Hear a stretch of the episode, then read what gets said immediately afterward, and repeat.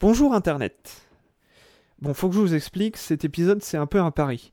Comme durant le mois de mai j'ai un peu de boulot, j'ai décidé de l'écrire en avance. Donc, soit les cinémas sont encore fermés et ce podcast a peut-être encore une chance d'être pertinent, soit ils sont enfin ouverts et j'espère sincèrement que vous n'aurez pas besoin d'écouter ce que je vais vous dire pour vous rendre en salle.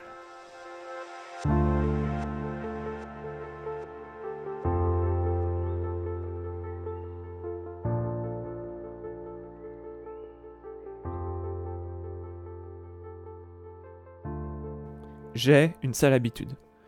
En fait, j'ai tendance à stocker massivement tout ce que je fais sur des disques durs. Je supprime pas ou, très peu, donc par moment, à force de stockage compulsif, je me retrouve en manque de place et j'ai besoin de trier et supprimer certaines choses. Ainsi, dans une de ces phases de sélection de mon passé numérique, je suis retombé sur ceci.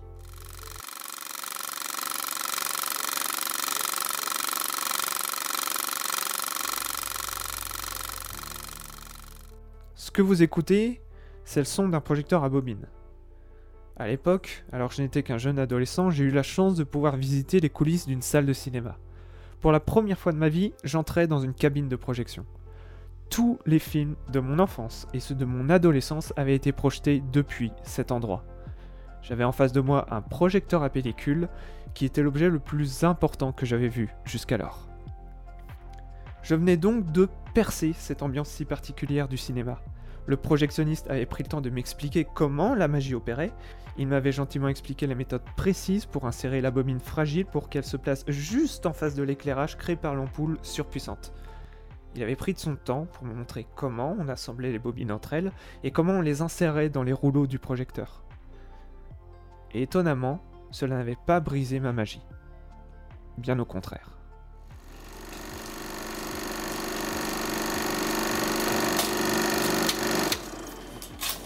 J'aimais beaucoup cette salle parce qu'elle était aussi une scène de théâtre. J'y ai laissé beaucoup de souvenirs. Euh, récemment, je me suis même rendu compte que je devais faire partie des derniers à posséder des images d'archives de cette salle de cinéma avant qu'elle disparaisse. Elle était plus aux normes et par endroits elle n'était plus sécurisée du tout. Il a fallu lui dire au revoir. Nous étions alors en avril 2012.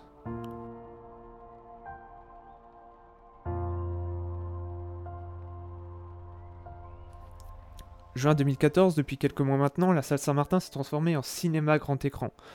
La salle de théâtre a laissé place à une salle de cinéma totale. Le projecteur à bobine est devenu numérique et moi, sur un coup de tête, je décide de devenir projectionniste bénévole. Alors on va être honnête, l'ambiance est clairement pas la même. Cependant, l'idée de ne pas avoir à manipuler une pellicule très délicate, et donc qui peut se déchirer très facilement à tout moment, me convient parfaitement.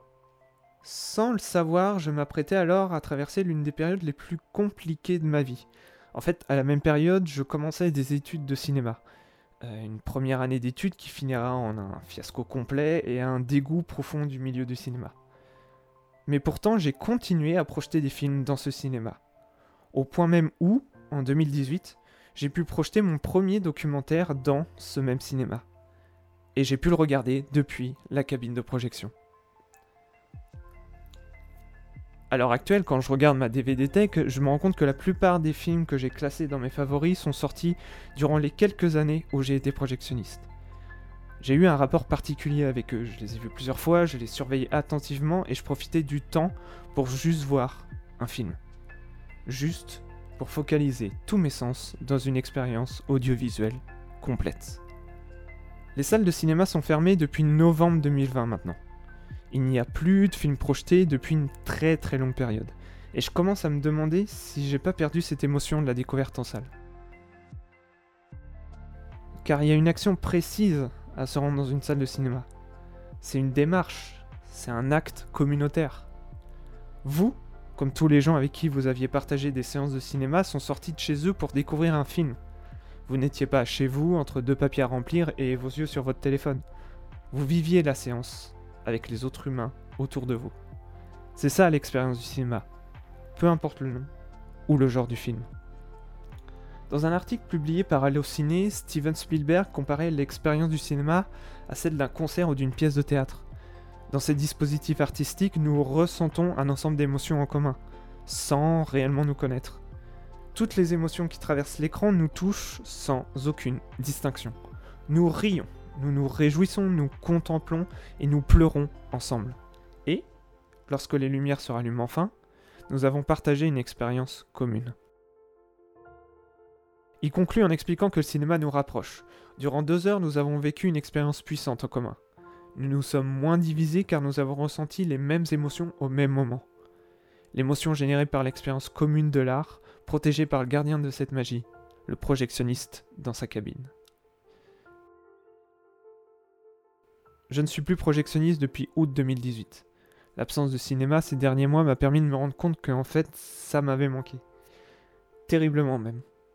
Durant les prochaines semaines, j'espère réapprendre à m'émerveiller dans une salle de cinéma, pour ensuite ressentir la joie d'avoir pu protéger deux heures de magie pour tous les inconnus qui se déplaceront en salle. Donc, dès que le confinement sera complètement acté, que les décisions seront claires et que nous pourrons nous rendre dans un cinéma, regardez autour de vous. Regardez en direction de la cabine de projection. Tous ces gens autour de vous participent à votre expérience. Ils vivent le film avec vous et vous le vivez avec eux. Donc, profitez. Posez-vous confortablement dans votre siège et savourez les deux prochaines heures. Car ce sont les vôtres.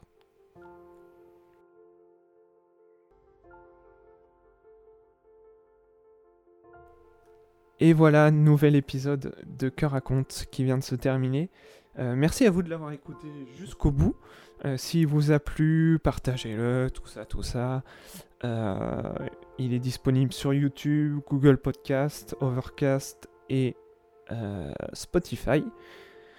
Donc s'il vous a plu, n'hésitez pas à le partager. les épisodes sortent à un mois d'intervalle. Donc si jamais euh, vous avez envie d'écouter d'autres épisodes, il y a les autres épisodes que vous pouvez euh, suivre. Euh, récemment, j'ai fait un épisode sur Charlie Brown, mais il y a aussi sur, celui sur Atlantide, l'Empire perdu, qui plaît à pas mal de gens. Donc voilà, vous pouvez l'écouter.